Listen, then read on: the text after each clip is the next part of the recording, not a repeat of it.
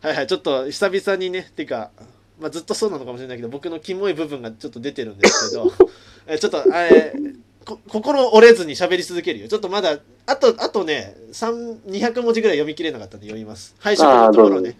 えー、タブタへの攻撃をあ違うまずカラフルな理由の一つが攻撃を獅子に分散させると。一瞬その視線をずらさせることであのフェイタルな部分への攻撃を防ぐというう要素とあともう一個がヘイトコントロール。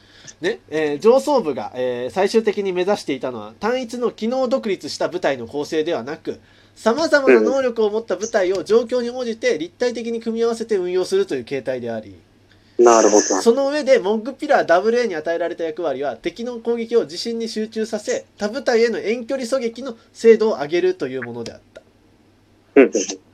まあ、なんとなくわかるね。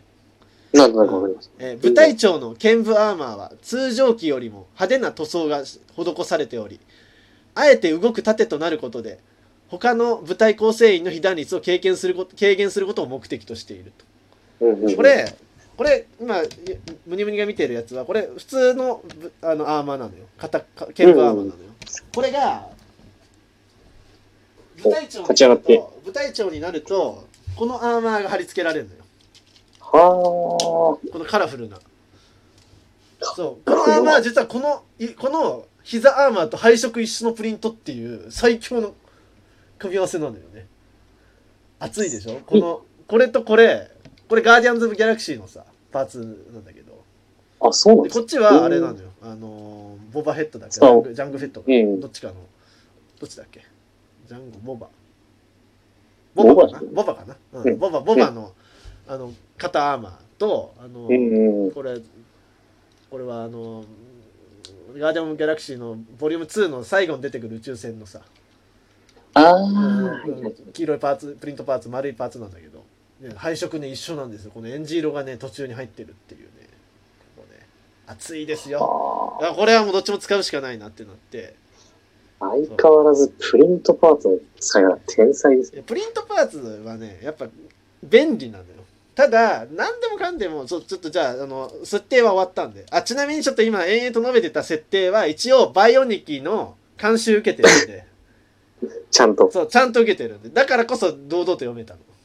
これであの受けてないちゃんとオリジナルのオナニー的なやつを言ってたらちょっと本当に寒いやつなんで、この辺はちゃんとしてうんるのか。うん一応ねあの本人の確認をちょっと得たものをちょっと読みましたと。すいませんちょっとあのそういうの好きじゃない人はちょっとすいませんでしたと。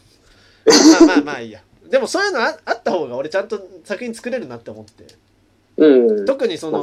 逆にそのバイオニックユニバイオニバイオニクルユニバースバイオ先生の バイオニキのユニバースって結構設定がちゃんとあるんでむしろうん。そこちゃんと設定しないと自分もちゃんとした文句ピラー作れないなって思ったからか考うんえたのよ。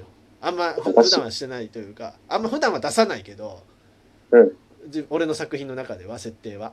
うん。一応あるんでなんかもし興味ある人はなんかオフ会とかでね聞いてみてくださいね。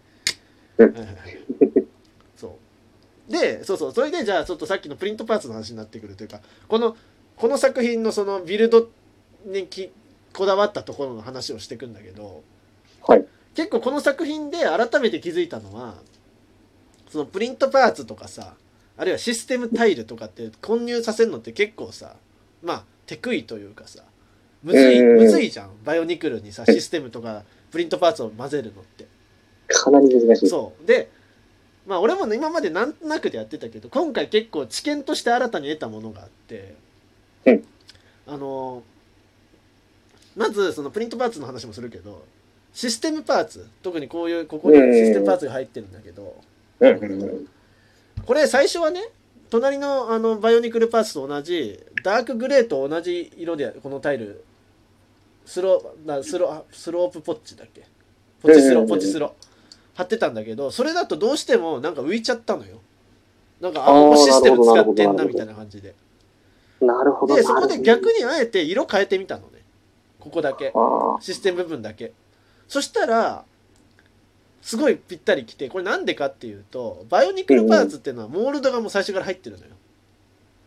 モールド入ってるからいわゆるその解像度がそのバイオニクル的解像度のパーツになってしまってんのよ。で、もシステムのタイルパーツってさもう真っ平らじゃないですか確かまたバイオニクルとは違う解像度になってんのよに。うんうん。つまり質感が違うのよそのほんスはあーツとして見た時なるほどね。質感が違うってことは色違った方がいいっていうことに気づいてなるほど。だから俺のおすすめはバイオニクルにシステムを入れる時は色全然変えた方がいいんじゃねっていう説今見てます。あやめろやめろやめろ今見てます。解像超解像度で写真を見るな そうなるほどっていうのがな。一つの確かに。あってことはこのこのシステムのこのタイルが貼られてる部分は別の役割持った部分なんだっていう説明になるから視覚的な。るほど。逆に一緒の色にしちゃうとなんかなんかすなんか素材が違うけど同じ色なのみたいな逆に混乱を招くっていううことが分かったっていうのがあって。なるほど。でそれは実はそのプリントパーツも一緒なのよ。これもこんなツルツルとした肩アーマーって実は他の部分に全然ツルツルとした部分はないのよ。この作品の中では、だ確からかこそツルツルとした部分は派手な色にするに。うんうん。だからこのさっきのあのーなんか上官ななんだっけ？えっ、と舞台長用の剣舞アーマーもこれもツルツルしたプリントパーツでしょ？なるほどな。そうそう。っていうのはやっぱりそのやっぱ素材感っていうのはそだ揃えてそれは同じ色にするっていうのは徹底すれば、意外と色がばらけてても作品としてはまとまるのかなっていうのが今回の僕の知見ですね結構ねでもまだちょっとばらけてるんでもうちょっと揃えないといけないかなとはちょっと思ってるはいるんだけど。そうそう。今回このモッグピラーっていうのは量産機なので一応。うんうん。なのでその結構そのビームとかテクニックビームとかあ。のーまあこういうこういうパーツこれこれあとはこれだね。このこれこれこれあのーなんていうの？これなんていうの？これこのパーツ。うん。バキの太ももって言ったらわかるね秋。の太ももとか東和若葉の二の腕とかね、うんうんう、うん。ん。東和メトロの二の腕パーツ。ああいうそのいかにもバイオニクルでみんな持ってるパーツっていうのを結構たくさん使うのを意図的にやってて。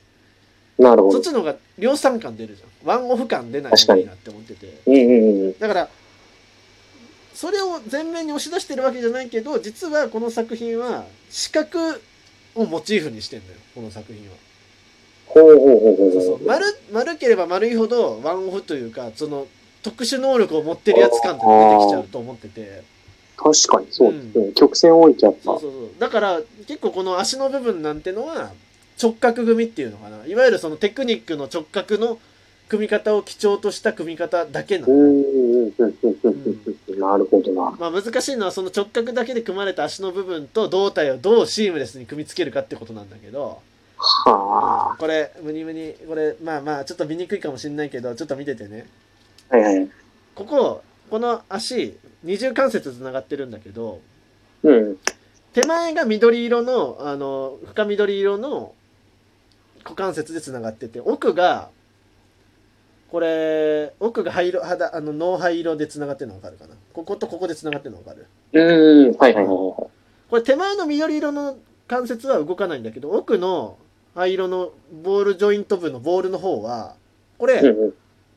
あのホーディカ首になっててホーディカ首なるほどそのまんま下に動くようになってるのよこうグーってうんうんうんうん。下に動くことで緑色の部分を視点としてはあ、足。が上がるようになってるんですよこれなるほどなるほど。これウルエボーイのね天才的発想にもよるんだけどまあ上げていくよこれどああもげたよし食ったあああ遊びやすさも大切ですからねバイオニクルね、うん、確かに。今今のは見ないことにして。あいやすごいな。こここここここ見といてねここ。うんうどんどんこう下がってるの分かる？うん。なんかねあのすいません今日ちょっと調子悪くてもげました。あ。オッケーオッケー。そうそう。でこうキキキキってこここうこう上がっていくんだよね。すごいな。この、シリンダーなしでここまで動けるのはねやっぱ結構すごいなっていう。うん、ここまで動くのなかなかです。で結構今までのでかいあのバイオニクル作品って膝関節二重関節になっててこの部分が。ここ。うん。うん見にくいかな？この部分。うん。わかるわかるわかる。そうそう。こむしろボールジョイボールテクニックボールをこう4つ配置したパーツっていうのを膝の部分にしてたんだよ今まで、うん。なんだけど今回は逆になっててテクニックボールジョイントの方が関節になってるの。膝の部分になってるの。ああ、なるほど、なるほど、なるほど。今回は。それが結構俺の中では新しいかなって思ってて。はあ、確かに。ただまあこうやってしまうと膝割れ問題っていうのもまた出てくると。でそれを解決してるのどういうテクかっていうとこれが結構面白くて。こわかるかなこれこのねここがさっきの膝のブロック部分なんだけどここが。その下のここの部分膝の膝下部分も実は動くのよここが。ほうほうほう。でこれ実はボールジョイント1個つながっててあの膝のこっち側のロールもできるようになってるっていう。いや、それはいいね。これやばいっしょこれ。ここれによって踏ん張りをね再現することが可能になってるんだよ。だって、こ手元にあるアイアンマンでもそこは動かない。あ勝ったアイアンマンにリボルテックアイアンマンに勝った。あ、これ、マーベルレジェンド。あすいませんマーベルレジェンドです。僕マーベルレジェンド。すいませんフィギュアリボルテックしか知らなかったです。すいません。あ。あやばいあとあと50秒しかない。足で説明終わっちゃうけど。まあいいや。あとはねちょっとねブログで書きゃいいかな話だから。そう。でこれこれのおかげでここの本来ここで膝割れてしまう部分がここを動かすことでなくなるっていう。ん。なるほど。うやばんごねこれはやばいねしか、もここでここ膝膝こうやってさここ膝ここ曲げたらさ、ここも上の部分割れちゃうと。この部分。うんうんうん。ここなるほど、終ねわりますね。この、うん。このパイプ部分がはなまるんすねはまるんすね。はまるこれね、見てないと何にもわかんない。いやだから俺たちが今最高に楽しい回ということで、楽しみですね。はい。まあ皆さんにもね後日おすすめ皆さんしますん。でよろしくお願い